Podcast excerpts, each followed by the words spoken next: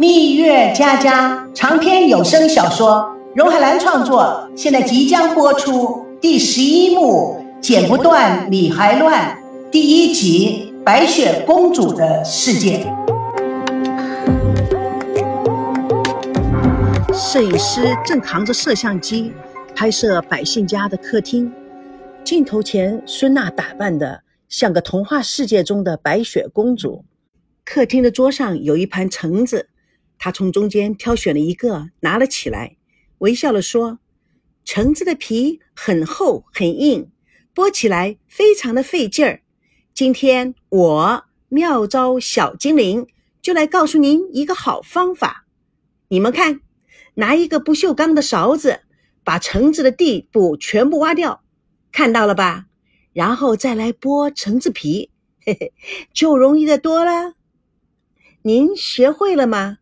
好，我们今天的妙招小精灵就到这儿了。观众朋友，下期再见。拍摄完毕，孙娜摘下了白雪公主的头套，显得疲惫不堪。下一个拍什么？工作人员拿出一个计划拍摄表。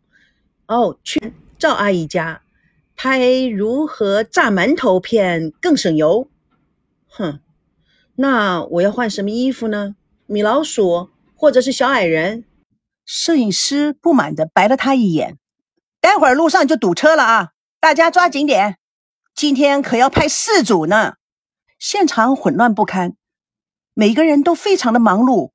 孙娜就像局外人一样不理不睬，工作人员都非常不满地瞪着眼睛。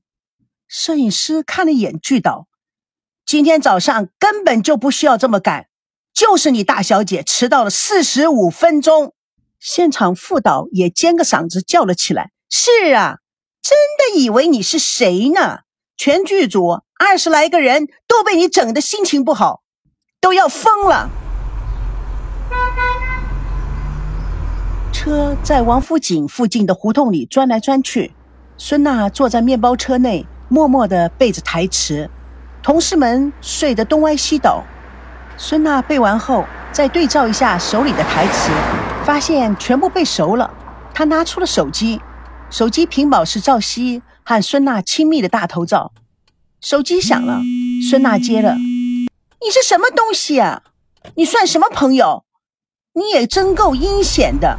你太让我伤心了。我把赵熙让给你，成全你了，行吧？”摄影师大叫。大家要休息一下，你喊什么？关你什么事？什么？哦，是小五啊！哦，对不起，对不起，我还以为是那个不要脸的王曼。安静点，大小姐。今天你接了三个电话，你都在骂那个不要脸的王曼。可惜那个不要脸的王曼就是没有打电话给你。你闭嘴！我告诉你，孙娜，我们都已经忍耐你很久了。我建议你辞职。你太大了，你太了不起了，我们剧组啊容不下你。现场副导更是火上添油，就是在棚内主持的时候，差一点没把导演气疯了。把你安插在我们这儿，我们才真正的倒霉呢。哼，谁稀罕这个破工作？我现在就不干了，停车，停车！现场副导愤怒地喊着：“滚蛋！”有种的话，你就不要利用关系再回来。车停下来，孙娜摔着车门离开。车上工作人员议论纷纷：“唉，挺聪明的一个小姑娘，不知道珍惜自己优越的条件，哪有一生气就走的？根本没有将工作当回事。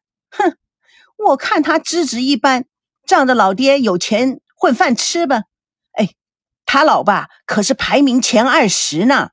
是啊，要不是他爸跟刘老板是好朋友，他还能混到今天吗？宠坏的丫头啊，该摔该打的，在父母的庇护下是不会上进的，不会有前途的。哼，我想啊，他根本是来混日子的，上进不上进，在他们那种层次里根本不重要。每个人呐，命不同。我们是讨生活，他们是玩世界。哎，是啊，命运不公平啊！王曼坐在赵熙的办公桌前，望着液晶显示屏，开始快速的打字。赵熙在一旁看着屏幕，面露轻松的神色。女助理端上两杯咖啡，然后忍不住的也凑过来看看。不久，打印机里打出几十页纸的合同，朝夕拿出来仔细的游览，惊喜的说：“这才是标准的国际商业合同啊！”哼，小菜一碟。我在国外经常与这些跨国公司打交道，很了解他们的商业需求。王曼，你太了不起了，全才呀！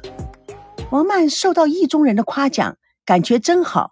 她抛出了媚眼：“少来，赵熙部长真厉害，这几天就签了这么多的合同。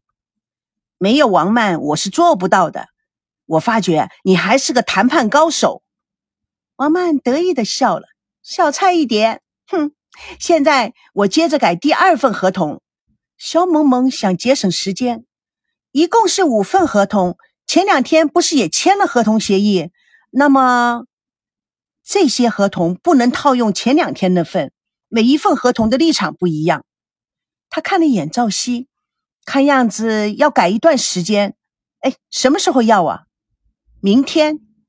糟糕，这些合同可能要改到很晚，那怎么办？那你就多辛苦一点喽。今天晚上一定要改好的，明天一大早就要。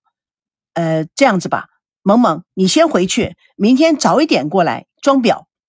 肖萌萌很高兴的说：“OK，那我就先下班喽，明天早上五点我就过来。”王曼看着离开的肖萌萌，我说：“糟糕，是因为我改合同的时候你一定要在，我们需要讨论。”赵熙的眉头皱了起来。你知道我是个工作狂，同时也是个夜猫子。晚上工作对我来说是个小菜一碟，但是问题是你要跟我在一起做才行。要是孙娜知道的话，那不是又吵翻了天？唉，是啊，真是麻烦，但是也是没有办法的。我刚刚才升为事业部的部长，这对我来讲是一个重要的表现机会。我只能成功，不能失败。王曼语重心长的看了赵鑫一眼。是的，人在很多的时候就要面临选择。现在你在公司里也是一个后起之秀、明日之星，你一定要了解你需要什么。很多的时候要把握住机会。我爸爸常说，人生只有六次机会，机会失去了是永远不会再回来的。是的。机会去了是永远不会再回来的。我很幸运能够在这么大的一个举世闻名的公司做事。我想要做的事情，我一定会好好的把握住的。王曼娇笑道：“你记不记得我们十几岁的时候，有一次在沙滩上面，你跟我们说，世界上所有的荣华富贵对你来说都是浮云一片。”只有你自己打造的人生路以及事业，才是掌握在你的手里。那个时候，我真的深深的被你感动了。赵熙展开了笑容，哼，我当然记得，就是那天呐，是那 kiss 了我。王曼的眼睛立刻黯淡下来。那好，呃，我我真需要向你道歉。他突然这样说，赵熙不明白他的意思，重复的说。我真需要向你道歉，嗯，你哦，哎，也没有什么好道歉的，其实都是误会。王曼斜眼睛看着他，就是误会。哎，再大的误会也不会把一个男人放到自己的床上吧？哎呀，别别别别，咱们是哥儿，过去的事情不谈了。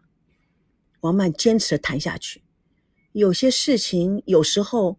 还是要把它点破才行。哎，你说这什么意思？我不太了解。你认为我把你放到我的床上是没有目的的吗？哦，王曼，拜托了，这件事情已经过去了，我们不要再说这件事情，可不可以？是非常让人尴尬的一件事情。王曼并不死心，赵赵熙立刻打断：“哎。”这套衣服很合适你，今天啊，你特别漂亮。王曼无可奈何地看了一眼赵熙，谢谢。上次啊，我从美国带回来的衣服几乎全部都被孙娜抢走了。好在呀，我多了个心眼儿，留了几件给自己。嗯，这一套啊不适合孙娜，她衬不起来。她更适合穿那些活泼鲜亮的衣服，而这件衣服穿在你身上更显得端庄优雅。你们俩儿是截然不同的两种风格。王曼目光如炬，那你更喜欢哪一种？赵熙真有一点招架不住。呃，说风格嘛，哎，这两种风格，我我都喜欢。哼，狡猾。来说着，他解开了衣领，挂在脖子上。